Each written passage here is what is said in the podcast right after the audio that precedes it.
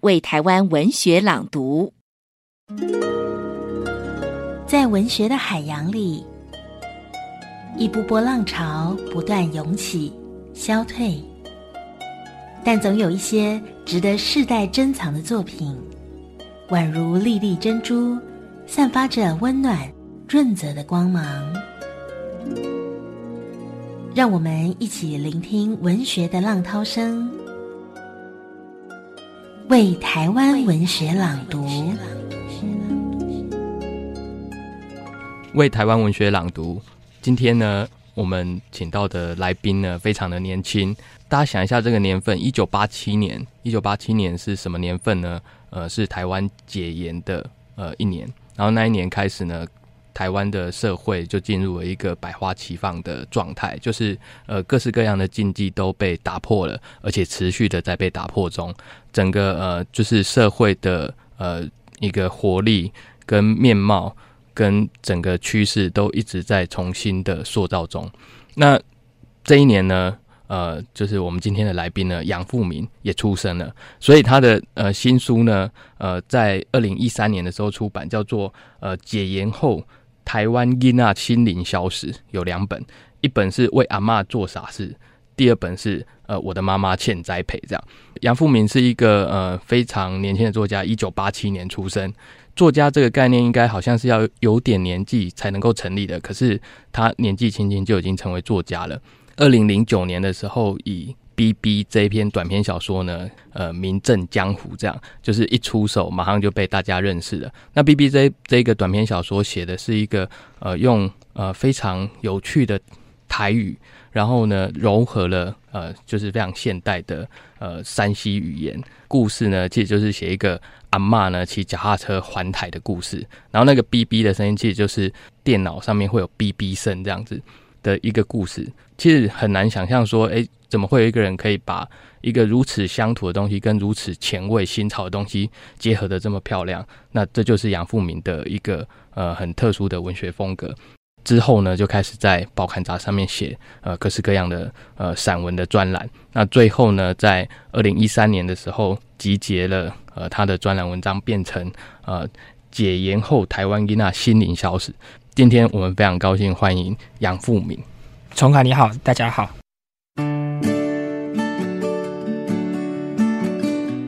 富敏，我一直在读你的作品的时候啊，我常常会看到一些自己。生活的影子，就是说我虽然就是呃吃长你几岁这样，但是我常常会会觉得说，哎、欸、哎、欸，你也会写到巴斯克林啊，然后写到轻松小品啊，就是种种那种呃我们小的时候呃生活周遭非常常见的一些事物，而且我常常会觉得说，哎、欸，你的童年为什么可以一直写一直写这样子？好像你的童年是我们一般人的三倍这样，对，你的写作的出发点。似乎都是从你童年、从你身边的事情开始的。就是我在写写写，尤其是写呃去年的那个书，就是解严后那两本散文集的时候，其实是一个想要重新去整理，或者是去想说，那我呃一来是题材问题，那我题材的话，我瞄准的可能是在从小到大的一个这样一条线这样子。嗯、那那很自然而然就回到去写自己成长的那个环境。那童年也许就是我可能就是在。最最便利的一个路口，这样子。那可是写着写着，其实我常觉得最有趣的是，我可能只是想要写游戏，童年的游戏。但是，呃，在写的过程当中，发现，呃，呃，发现游戏的这个精神是什么，或者是说，原来这个，呃，原来我是不是一个爱玩的人，这样子，诸如此类的。那因此，那时候在写这一系列的文章的时候，其实其实是。一直有一个模模糊糊的想法，但是后来会串出这么多篇文章，其实是我没有想到的。嗯、那童年的话，呃，嗯，其实我我后来有想过这个问题，为什么我好像可以，呃，应该说，呃，童年好像写不完这样子，或者是说，呃，我自己也好像也蛮 enjoy 在里面的，就是，嗯，到现在也许书都出完了，我觉得我就还还有两还有很多，嗯，但是它不是说一个无止境的无无穷，而是说原来。这个写作帮助我想起了这么这么多的事情，嗯，呃，它就是写作最好的、最值得的地方、嗯、最有乐趣的地方。哇，我都忘记被我被我想起来了，而且它跟我现在的生活是有一个连接的，这样子。嗯、住在台南嘛，一个乡下。我的家是叫大，在大内，台南的大内。大家如果知道，最近前几前两年有一个热热气球走马奈农场，那个就是我家在那边这样子。然后是个山区这样。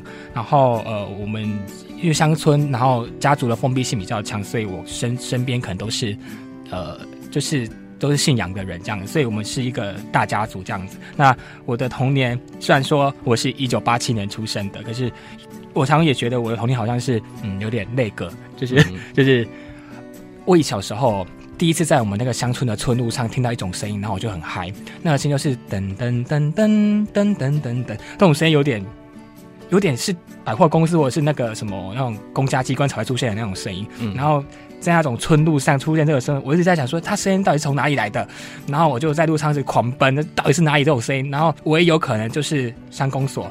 然后从山公所播这种声音干嘛？然后这个迷惑到现在我都还没有解开。一个很普普通通的童年，可是有一个那时候没有解开的问号。嗯、那像刚刚说的那个那个声音，嗯、或者是小以前现在那种买那种重量杯那一种卖、嗯呃、那个杯子是要很厉害那种杯子，不是那种现在可以丢可以可以留下来一起用的那一种。嗯、然后我第一次喝到那一种可口可乐，是我在台南市开做生意的叔叔。从台南市买回来，我跟我哥一杯，重量杯都多不会哦。然后，嗯、然后可乐嘛，嗯，可乐是要赶快喝掉的，就是、嗯、不然那个气就啊，某一某一是派的，就酸酸酸酸酸的。然后我就好好开心哦，然后就抱了那一杯，然后虽然是那种螺旋的那一种的，嗯、就咬很炫这样，对对对，会咬咬它也是咬不扁的那一种，就是，然后我就捧着它，就一直喝一口，然后喝一口就赶快跑出去玩，然后喝一口，我根本很冲就把它喝完，然后我就觉得很舍不得啊，因为没有看过这种东西。可是后来发现，在我同学来世界里面，他们觉得这种东西是很稀松平常的，随便买都买得到啊。然后，所以我常觉得自己的童年可能有一点时差，嗯，可是那个时差又不是说我就是落后的，就是，而是就我常会觉得我好像是没有接到什么东西，没有那个没有在脉络里面。那呃，在写这些童年的时候，写到最后我的心得是这个东西，就是呃，一来是呃我写的就觉得把遗忘的记忆给找回来，那二来是。哎，我呢有一个时差在这边，然后那个时差是是，我觉得是迷人的。嗯。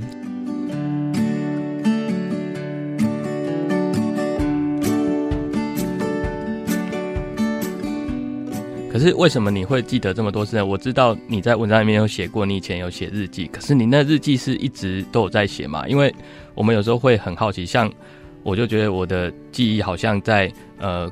国中之前的全部都消失了，这样我好，我好像全部都记不得我国小在干嘛这样，然后我的我甚至连国小同学的名字都记不起来，然后国小玩的游戏也记不起来，国小常常用的那些东西我也记不起来。嗯、可是每次看你的文章说，哎、欸，为什么你都记得这样子？这到底是为什么呢？就可以问八卦吧，还是什么？哎、欸，我这个问题我也有想过，就是我很会认人。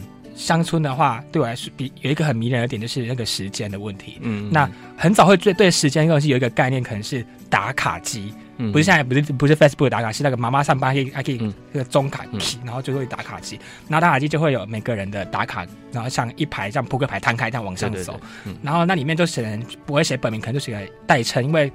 我看到都是写代称，比如说阿阿阿凤、阿美、阿花啊，就是或是阿用啊之类的。对，就知道那张卡是。那我小时候早跟我妈妈去工工厂上班的时候呢，我就很喜欢研究那个东西，因为我我就想要看里面的阿花、阿美是哪一个人，然后看对那个应该叫阿花，那个叫阿美，那我不敢认识。然后我那时候就觉得说，嗯，通常认准那个人都会认认准，对，这个就是叫阿花。我觉得这个应该叫阿花。然后后来我就下班的时候看他，他果然拿写阿花的卡，然后打卡，然后我就猜对这样子，然后。以及我以前在幼稚园上课的时候，我也很想，呃，幼稚园的女老师很多个，嗯、然后、嗯、那个应该叫做什么什么什么，然后果然他们在下班的时候，我就会有时候会偷看他们到底拿了哪张卡，嗯、都会是对的，是一个人体辨识软体，或者是记仇很深的人，或者是人体脸书这样子，对，看过的脸都不会忘记。所以遗忘这件事情是，比如说我可能会忘记我大学哪些发生什么事情的，嗯，或高中像高中的时候的事情，我也不能记得那么细致，嗯、可是。尤其是在上国中之前的事情，其实我我也没有记得很细致，可能它是一个一个美感的记忆经验在里面，嗯、就是一个有意义的经记忆在里面。它，嗯、然后它变成我后来成长或者在写作的时候不断会去调动的一个东西，所以它从来都没有忘记过，或者是其实从来都没有消失过。嗯、那可是像高中、大学之后，其实有时候像浑浑噩宅着宅着生日子，然后就是很很一平凡的话，那其实我忘记也不是难事啊，就是一定会忘记的。嗯、对，然后我就觉得记得很。一来是记得是记得很清楚，二来是我觉得现在是可以重新去找出来的，嗯，嗯，然后去把它给发现回来的。我没有写过，我写日记就写那个那有有小学六年级的暑假写个日记，然后其实也写不到一个月就就放弃了这样子。然后那个日记，嗯、那个日记很很很，就是我那时候就觉得说，因为是暑假，暑假就是乡村的暑假是很无聊的，对，然后非常的漫长，很可怕。我那时候突然间觉得说，我人生就是等到就要过了过了一下一一直往下去嘛，然后觉得我要好好的呃掌握每一天这样子，就是。就就写日记这样，那些一写日记才发现说我的生活有多无聊这样子，嗯、每天都只是在骑脚踏车在那边四处闲晃，然后不然就是看电视看卡通这样。是我想出这个书的时候，我有一天想说，总是会留一些什么东西下来吧。我去翻我的仓库的时候，在我的在我那个好几箱的考卷里面找到的，居然没有被我丢掉的日记。嗯，那那是。那是一个东西，就是从那这边我也想起很多事情，但是我想就是一个就是我自己可能真的记得比较清楚，然后另外一个可能就是我有去把它找出来，找一些资料，然后找一些线索。那嗯，但我我我一直觉得我不是在怀念它，哎，就只我只是觉得这个东西，比如说这个文具行，嗯，我写文具行，可是我可能会我会想的是，那这些文具行赐予我的那个或者我们。的的的生命的意义可能不会只是说哇，那也卖了很多我什么很有趣的什么什么什么三角板量呃量角器什么鸡毛和鸡毛掸子，哎、欸，不会卖鸡毛掸子，就是呃羽毛球拍还是什么，而是那个文具厂对我来说就是一个知识的窗口。嗯，他可能文具厂没有在卖跟知识有关的东西，但是他就要卖笔而已。但是笔也可能是你开始写字的开始。写这些东西的时候是用这个角度去想它的。嗯，对。我为你朗读。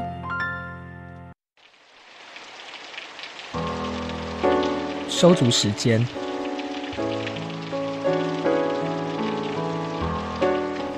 我走不动了。狼狈爬出复兴南路复健诊所，台北冻雨直直落下。我眼前正有场小车祸发生，导致和平东路车流回堵严重。头顶的捷运优雅转弯，地表小黄机车纷纷绕道。我也刚进行完人生第一次的热敷与电疗。无头苍蝇忘了带伞，心想不如跑小段路，淋雨回学校。进退屋檐便耗去五分多钟。突然一个神身动作，背腹肌肉立刻对我发出警报：痛啊！女医师解释我因长期坐姿不良与用脚过多，沿脊椎骨两侧肌肉组织已发炎严重。还有，她手转仙女棒东西南北比划。两节骨头稍微突出挤压到的神经，一定很痛哦。女医师露出不可置信的眼神：“你也忍太久了吧？”呆愣无语。我向来能忍，忍痛、忍苦、忍热、忍一切超乎我身心所能忍受。老家客厅有幅一字画草书“大人”。我从他的惊讶读出另一行：“你到底怎么走路的嘞？”再紧读出另一行：“你怎么把人生走成这样呢？”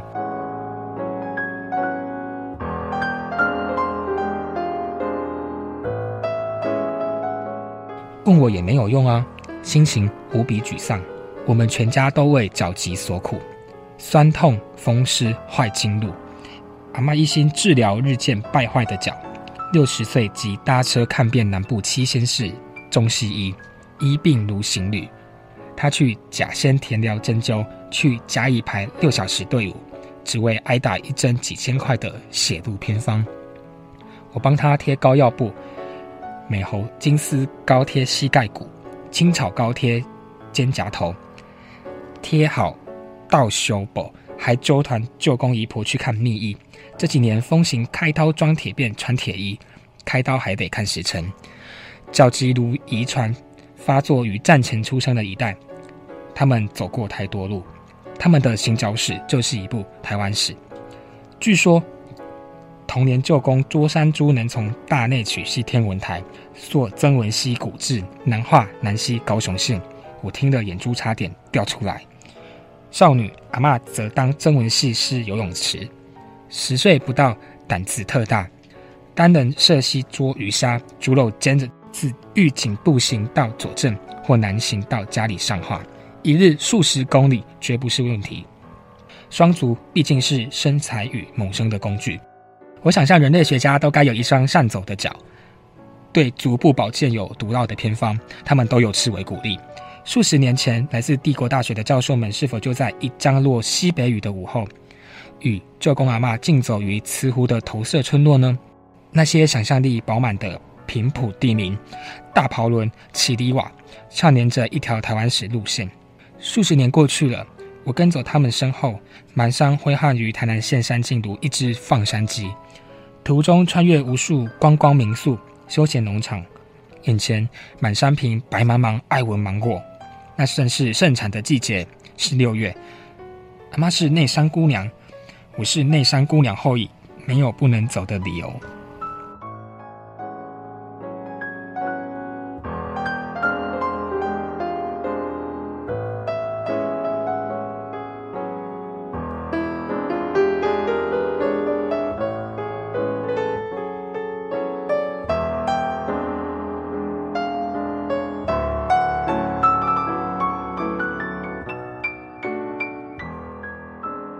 我们全家都能走。姑姑们的童年即是一部走路史。五六岁随曾祖母从大内步行至新化探望小姑婆。小姑婆家住新化那拔林，光听地名，仿佛眼前就有一座芭乐树森林。在造桥工程尚未普及的年代，姑姑们翻山越岭，摆渡过曾文溪，还得担心内山山洪爆发。多年后提及行脚往事。众多姑姑们脸上仍有惧色，其中一名姑姑为此发奋学习开车。父亲、叔叔则健步如飞。高职生父亲不搭校车，透清早从大内走到麻豆，那起码两小时的路程。父亲还有闲情，中途转去甲扎等。我见识过善走的父亲，为何今日他也看脚平平，改换护膝造型？阿嬷留在家里的白药膏、黑药丸全部接收。我心想，那手脚灵活、活跳送降阵的父亲是去哪里了？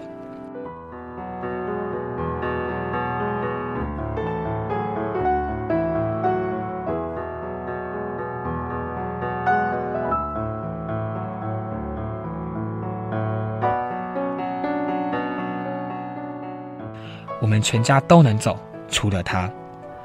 数不清开口邀母亲散步的次数，搬出再不走动。迟早身体出状况的医学道理吓唬他，年老别像他们呐。轮椅上的阿曼，正日卧床的外婆，开刀整治烂骨的二爷爷。我想我没说的应该是，别等你老了走不动再来访我。实则我对他的工作认识太少。母亲任职乡村纺织小工厂，日日重复性穿针引线，日日笼罩于机械运转如落雷的环境。过去我注意到他眼力视力退化。却没发现他回家立即扑倒沙发的意义。母亲不喊累，他不能走，却是全家最能站的人。顾机台站八小时，煮饭洗碗再站两小时。他站力十足，静脉曲张，脚筋浮凸如异形。他站了二十多年，我浑然不知，还故作贴心约他去散步。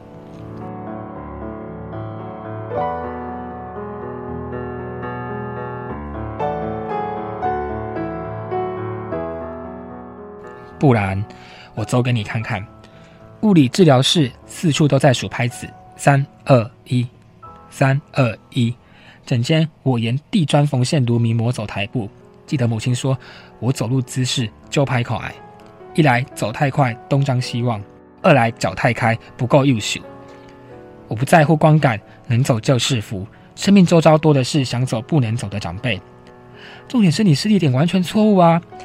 医师仙女棒指着下半身，是我以臀带动身躯，前脚跟先着地，两步间最佳距离是足长一又二分之一。我如婴孩学步，想到母亲提及我周岁不满便屋内爬爬灶，如今听来像命运暗示。我生来走路，而我出生走路工家族。朋友笑我走路像脚底装弹簧，像蟾蜍跳，蟾蜍带财呢。争先恐后如想大拍卖，你是在赶什么呢？赶什么？我也说不清楚。不如先跟我一起走。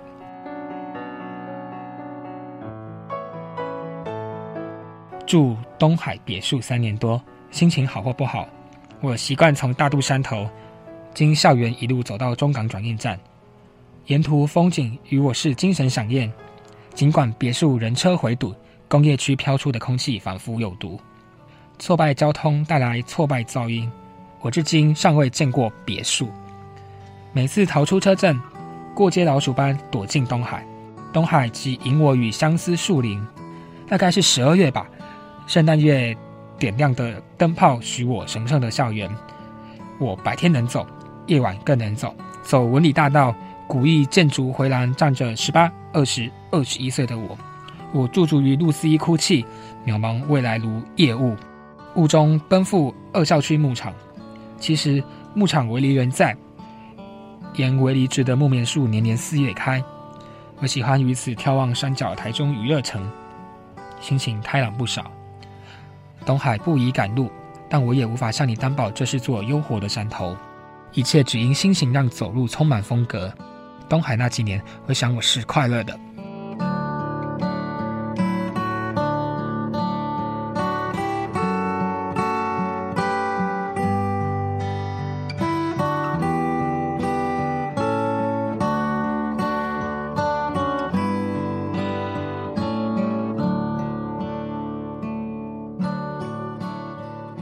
阵子朋友推荐我使用修足时间，日本人发明的按摩贴布，细致分脚踝、脚底、小腿肚。我试用几晚，感觉效果实在惊人，马上想到阿嬷与母亲。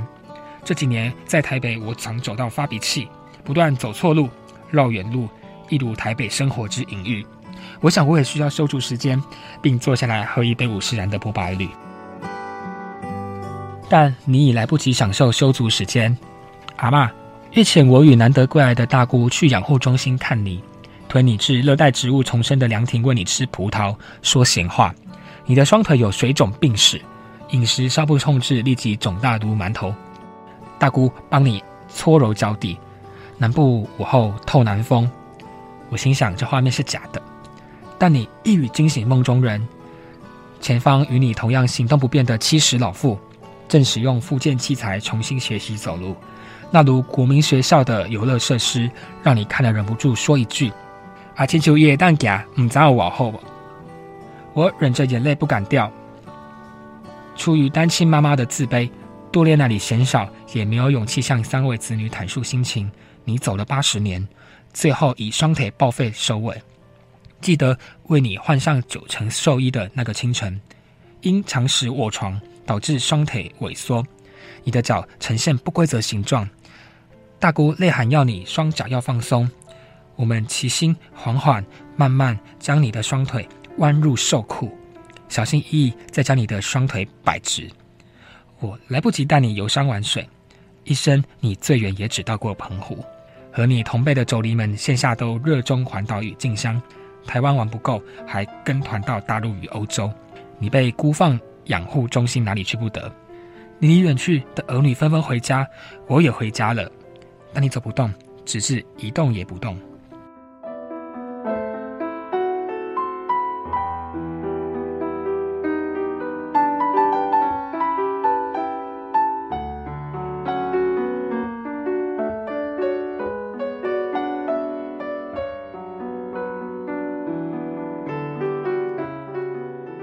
而我也许还来得及将修竹时间进贡给你，母亲，从日本带回成塔修竹时间。当做十二月六日的庆生礼，我打消劝你自职场退下的念头，转得保护你的脚筋。你也为我站了二十五年，想到有天你将不良于行，我会搀扶你。思及至此，全身无力。远在南部的你必定感知我全身酸痛，彻夜难眠。电话中嫌我电脑前坐太久，写太久，劝我运动。体操教练一般的指示：耸肩，转头。简单的伸展，重点是要抬头挺胸。母亲，你正教我走路呢。复兴南路口，狂雨落下，头顶捷运驶过。刚刚车祸现场清理完毕，交通顺畅许多。阿嬷，母亲，岛屿各据三方。你在黄泉路上，你在客厅，我在路边骑楼。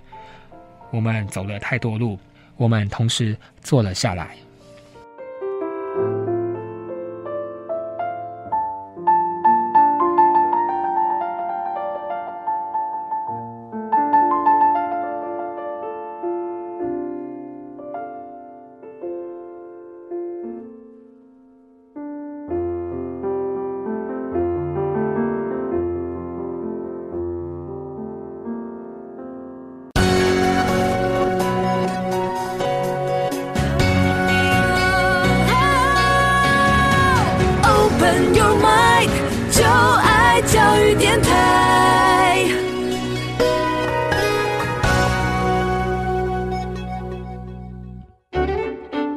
亲爱的听众朋友，作家们的对谈与朗读是否触动了您心底的那根弦？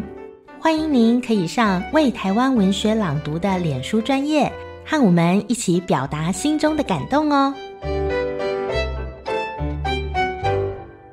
各位朋友，大家好，我是廖辉英，欢迎收听国立教育广播电台为台湾文学朗读。本节目由中华文化总会、文讯杂志社、国立教育广播电台联合制播。秉烛夜谈，欢迎收听《为台湾文学朗读》，我是主持人黄崇凯。杨富明非常年轻，一九八七年出生，东海大学毕业，现在还在读呃台大台文所。呃，富敏刚其实我听了很有感触，因为我也是这样，就是说大概从上国中之后就卷入了那个升学体制里面去，然后就读升学班嘛，一路就是哎、欸，人家就会跟你讲说，哎、欸，要有好的人生就要上好的高中，然后接下来就会跟你说要要上好的大学之类的，然后就不断的这样。我的家乡也是在乡下，所以就是我们家附近也是只能够拥有一间这样子的文具行，这样对。突然，文具行老板看你在漫画前面徘徊很久，他可能还会有点不耐这样。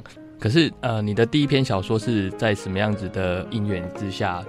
我的第一篇小说好像是叫做《他有鬼》，对，叫有鬼。一个一个那时候去参加参加了中心湖文学奖，然后得奖。然后那是我自己在家里面写的。然后写完之后想说，截稿最后一天到，就是就是截就是停止收件的那一天，就是我就从东海要到中心的很远很远，然后我就。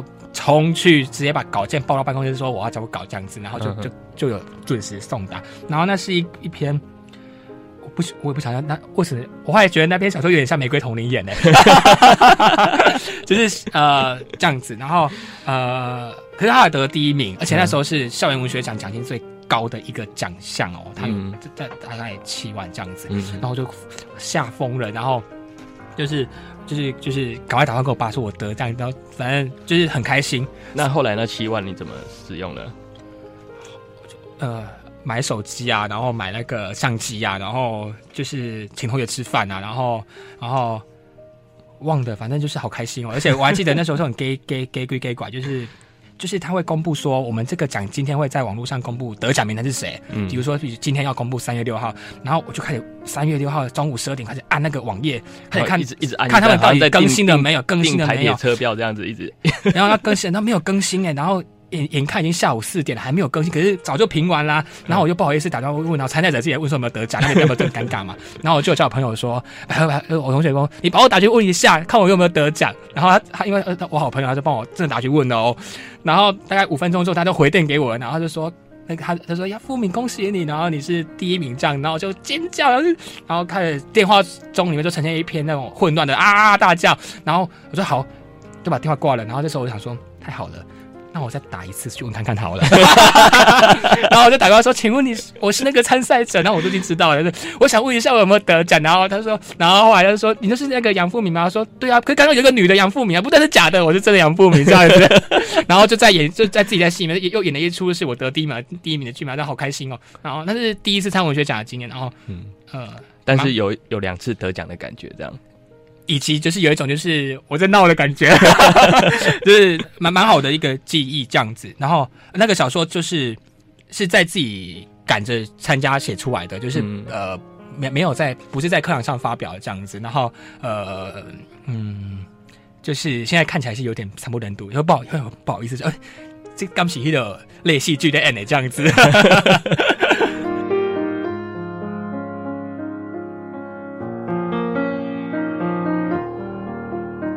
其实他呃最早出的呃作品就是小说集，就是《花甲男孩》。那这里面呢，就当然就呃收录了包括他刚刚讲的那一篇，以及好几篇呃他后来呃在文学奖上面呃有有所斩获的一些作品。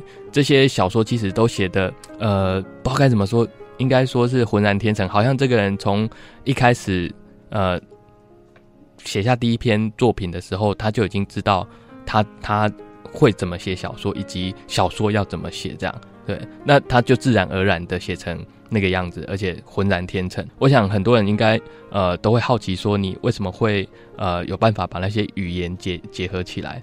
蛮常被问到说，你把那个讲那个台语，然后跟你的书写语言，然后就是的问题，然后嗯，其实这个问题我也就是我觉得有点就是艰难这样子，好像是。嗯、然后呃，我我我我我我自己后来看文章的时候，就发现其实这是一个，如果我发现我是写到台北台北有关的，嗯、或是跟都市不是在台南的，或是不是那个文章里面那种不是一个那个语境，并不是我在讲台语的，嗯。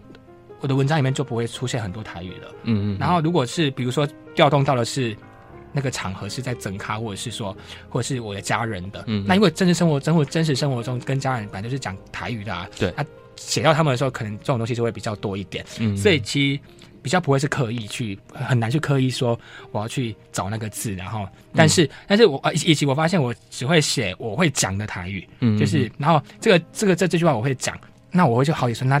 那字怎么用？那我就去把它找出来，这样子。嗯嗯嗯。那如果找出来的时候，就是找不到，那就就是这是一回事。那我不会因为就是呃这个说法可能根本我就不晓得怎么讲，或是根本就我就不曾用过，呃，那我就去硬试。那这样的话跟放一个英文字母在里面没有两样啊。嗯嗯嗯。就放一个阿拉伯字或者什么什么外国语言在里面是没两样。所以做的是我我我我是会说它的，嗯，这样子。那这是我在写嗯张老师如果碰到。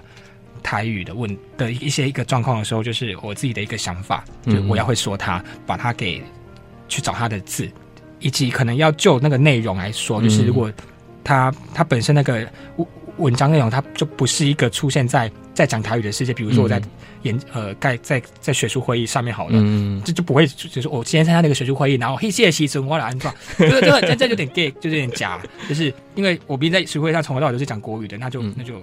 怪了这样子，嗯，这是我的一个想法。嗯，呃，其实我讲，我想要讲一个比较远的例子，就是说，呃，香港作家董启章他在呃他的呃好几年前的一个长篇小说《时间反史》，他是用呃就是几乎是用广东话去去写成的一个小说，这样。可是这广东话写成的小说，它居然还可以讨论哲学的问题，还可以讨论社会问题，还可以讨论一些思想的东西，这样。其实这个会往往会让人家觉得说，哎，语言跟跟地区跟呃所谓的思考这件事情是好像是密不可分的，像比如说你的语言呃非常的非常的有台味，这样台味十足，它可以去写呃你乡下你所所见到的一切的事物，因为在在那边一切的事物你都是用台语去指称它，去辨识它，所以你会写庙会，你会写顶阿卡，嗯、你会写呃那地方的呃水田、嗯、或者是土地或者是那边的人。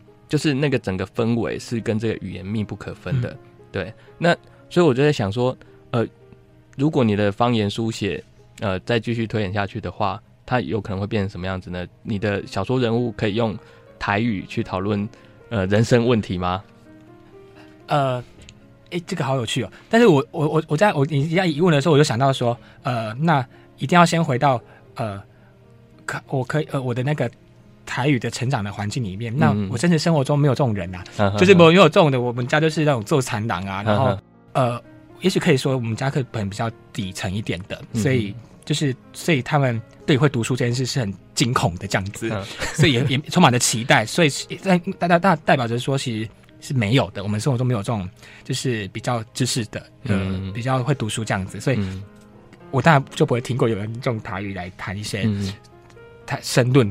这些什么怎么人生的那种问题这样子，嗯嗯，所以就不会，除非除非我现在从今天开始我就开始做这件事情，我 用打一来攻，我干嘛这也是这这这是零星的上面上面诸位，可是、嗯、可是就就不会了，嗯。那呃，我好奇你你以前会看布袋戏吗？布袋戏是我没有看，呃，布袋戏我没有看过，就是没没有着迷过，没有着迷过这样子。对，因为我以前小时候看布袋戏，常常会觉得说。呃，他们因为每个人物角色出场的时候，都会吟吟一段他们的诗，就好像是他们的主题曲那种感觉，是就是比如说《红亚金的斗干牛》对之类的那种那种东西。这样，那他们吟的那种诗，其实都是非常典雅的汉诗。嗯，那可是他们的那个腔调又跟我们一般呃讲台语好像有一点点区别，就会觉得说，哦，原来。呃，这个语言是呃可以讲的这么优雅、这么好听的，对。就像我有的时候遇到一些香港朋友，然后我都会请他们就是朗诵一下一些一些唐诗，这样，因为他们的呃广东话朗诵唐诗反而全部都押韵，而且非常好听。那我相信很多闽南语也可以做到这一点，所以我就会好奇说，呃，如果我们现在呃大家一直在讲方言书写，方言书写，可是呃方言书写它是不是能够真的跳脱古旧的的环境跟世界，而而进到一个现代来？但是那种那种现代式的台语，它又不是像那种。呃，八点档乡土剧那种很奇怪的台语。我先回答这第一，就是其实我每次在看电视剧或是有就是或者是在就台语的东西的时候，我都觉得他们其实用国语硬翻翻讲出来的。对对对，对，然后就会听他那一把冷汗，就说：“哎，就是好像有点糟心的感觉。”可是那个糟心已经不是说他讲不对，而是他是硬就是硬硬讲出来的这样子，然后就就也蛮有趣的这样子。然后然后就是嗯呃，我我就回到刚刚一开始那个什么就是。那个诗，那个、嗯、就是那个布袋戏，那个就是呃嗯，布袋戏我我比较少，就是几就几乎没有接触过。但是、嗯、就是但乡下很一定是一很多的庙会，我就在布袋戏要丢糖果的时候才会去捡而已。就是 然后跟跟那群阿伯争先恐后在前面就啊啊 A A 要照这样子，然后我只要因为他会不是会丢糖果，然后他会撒酒下来就对了，然后会丢一块钱，那个一块钱是最好的，就是就是哎那个群阿伯喷哎。阿伯们都很可爱，阿伯们平常都说他们弯不下去了，可是这时候一丢下来之后，每个人都啊开始在抢哎，然后就是我已经不顾形象了这样子，然后我也我我我阿妈就走不动，阿妈就派我去去争，然后我通常都只会捡到捡到沙士糖这样子，嗯、那那是那是我对布袋戏的一个印象，就是就是就是捡那个糖果，然后但是你刚刚说那个就是很好听的台或者什么的，其实对我来说，呃，我自己也想过这个，就是我的，因为刚刚有说那个阅读，就是嗯，我好像。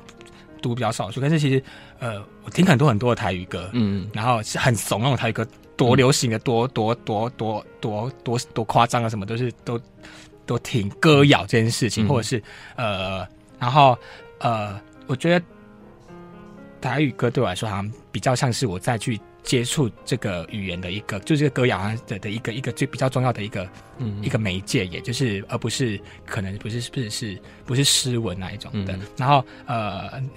一来是生活中当然当然是很多人就是喜欢唱台语歌，然后，然后哦，我也很喜欢诸葛亮，我觉得诸葛亮的台语讲的非常的好听，对对对，而且很那个是那个诸葛亮的挂天秀，对对对，然后他有很多词哦是很厉害的哦，他那个他他反正很我觉得他很厉害，然后然后我现在偶尔在电视上只要看到诸葛亮在讲话的时候，我都会仔细，我就不他讲什么是不重要，就是听他在讲他的的，就是他会用出什么奇怪，然后其实是。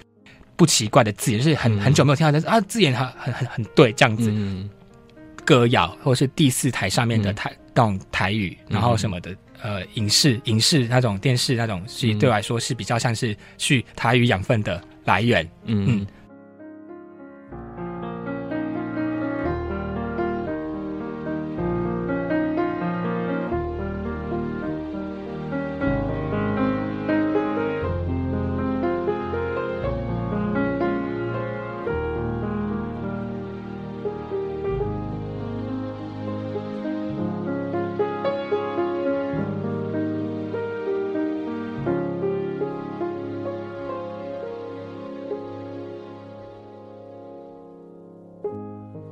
但是你的小说跟你的呃，就是散文，其实不是不是走苦情路线的，都写的还蛮温馨的，有的时候还呃，就是会让人家颇感动。比如说你写到呃，你的父亲、你的妈妈、你的阿妈跟你的家人的这些故事，很多的细节都会让人家非常的感动。难道你在写这些文章的时候，它的背景配乐都是这些苦情的泰语歌吗？先讲那个不苦情这件事情好了，嗯、就是我也不晓得为什么好像不苦，应该也。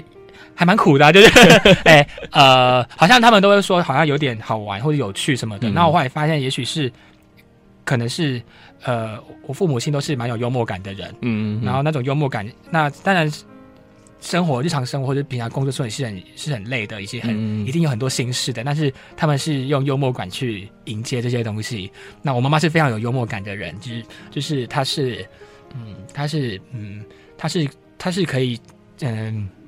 他也是，他就是很多那种俚语会讲出来、冒出来，然后就是来，就是帮你下注脚这样子。比如说这种，就是呃，他说有一次我就很很喘，跑得很大，他忙得很累，他就说这叫做 echo gay 北本比亚什么之类的，就是一个很奇怪的说法。echo gay 北本比亚是什么？我不晓得，反正他就是很多这种东西会冒出来。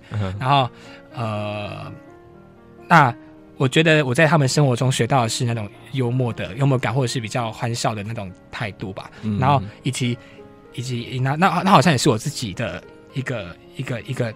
一个一个一个一个人生观还是什么的，所以文章里面好像比较有时候会有一种秋葵秋葵这样子，嗯嗯嗯，然后然后台语歌的话，嗯，所以台语歌只但那有时候我常有时候呃写作的时候无聊的时候上 YouTube 的时候，就是确实是会就去找很多台语歌来听这样子，因为那好像要进入某一种氛围之类的，就是召唤一下那种感觉回来，嗯，是是还蛮有蛮有趣的，嗯嗯。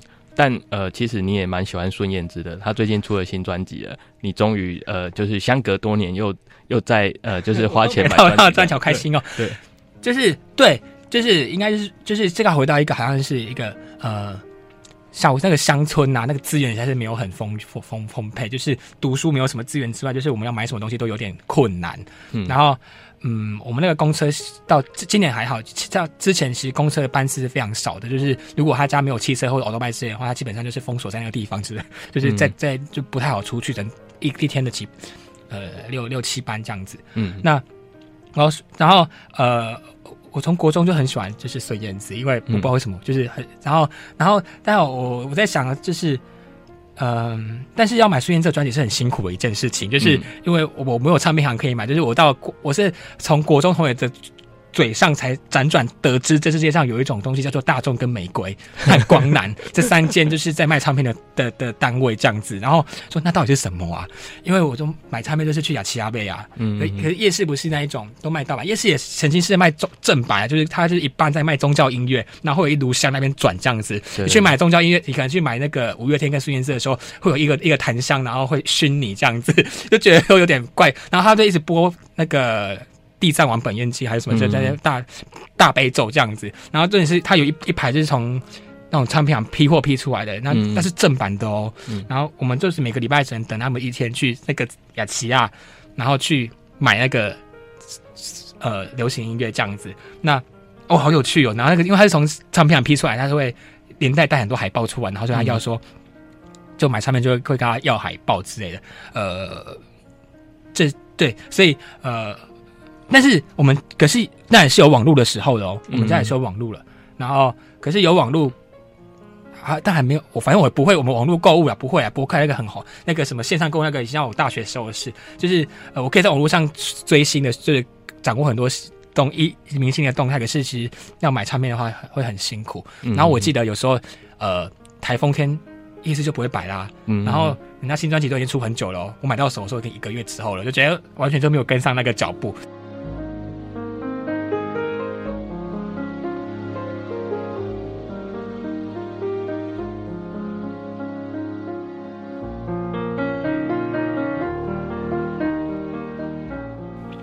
欢流行的事物，在乡下喜欢这种流行的事物，包括看电视、嗯、看娱乐百分百之类的，看康熙呃，后来才看康熙，就是他对我来说是一的一个一个一个体会是，他好远哦，嗯、我都不晓得他在哪里耶，嗯嗯，然后远到我不能去理解说这个他们那个台北，他们那个世界的台北在哪里这样子啊？嗯、那个我小时候曾经觉得说他们到底在哪里呀、啊？就是到底有多远？然后就是因为呃。我获得就是嗯，那个距离感很很很深刻，这样子。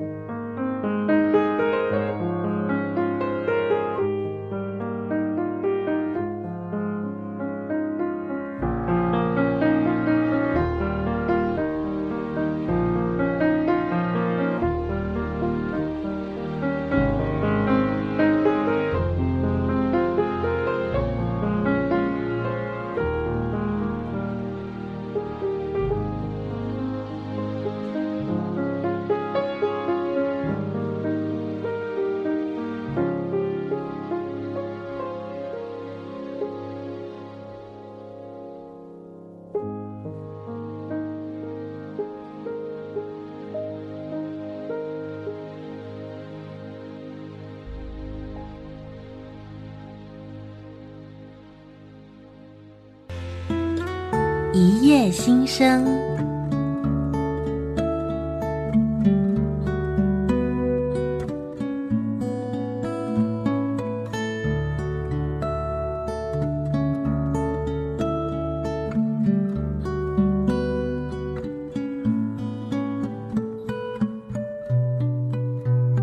现在已经不那么那么追流行了，没有没有，现在现在没有了。真的，小时候可能青春期的那一种，就是那种追星的那。呃，非常谢谢富闵为我们朗读了呃他的文章《修竹时间》。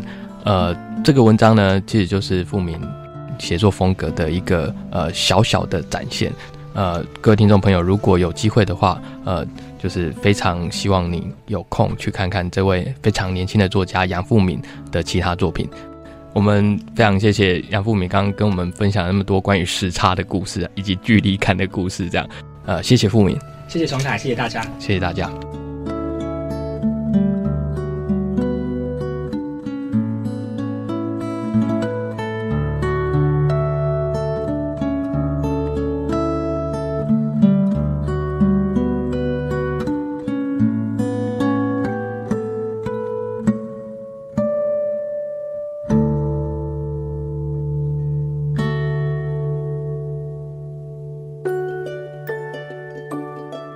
本节目由中华文化总会、文讯杂志社、国立教育广播电台联合制播，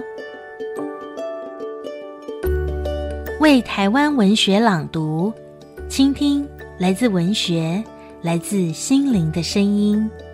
谢谢您的收听。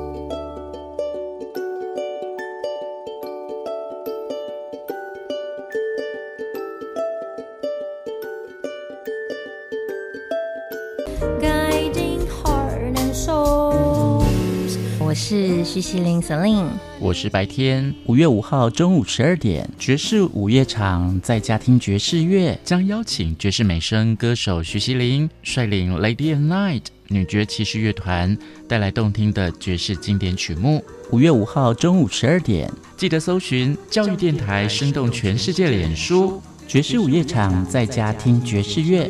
我们直播见，欢迎留言给予我们五星好评。收听更多节目，请到教育电台官网或 Channel Plus 频道收听。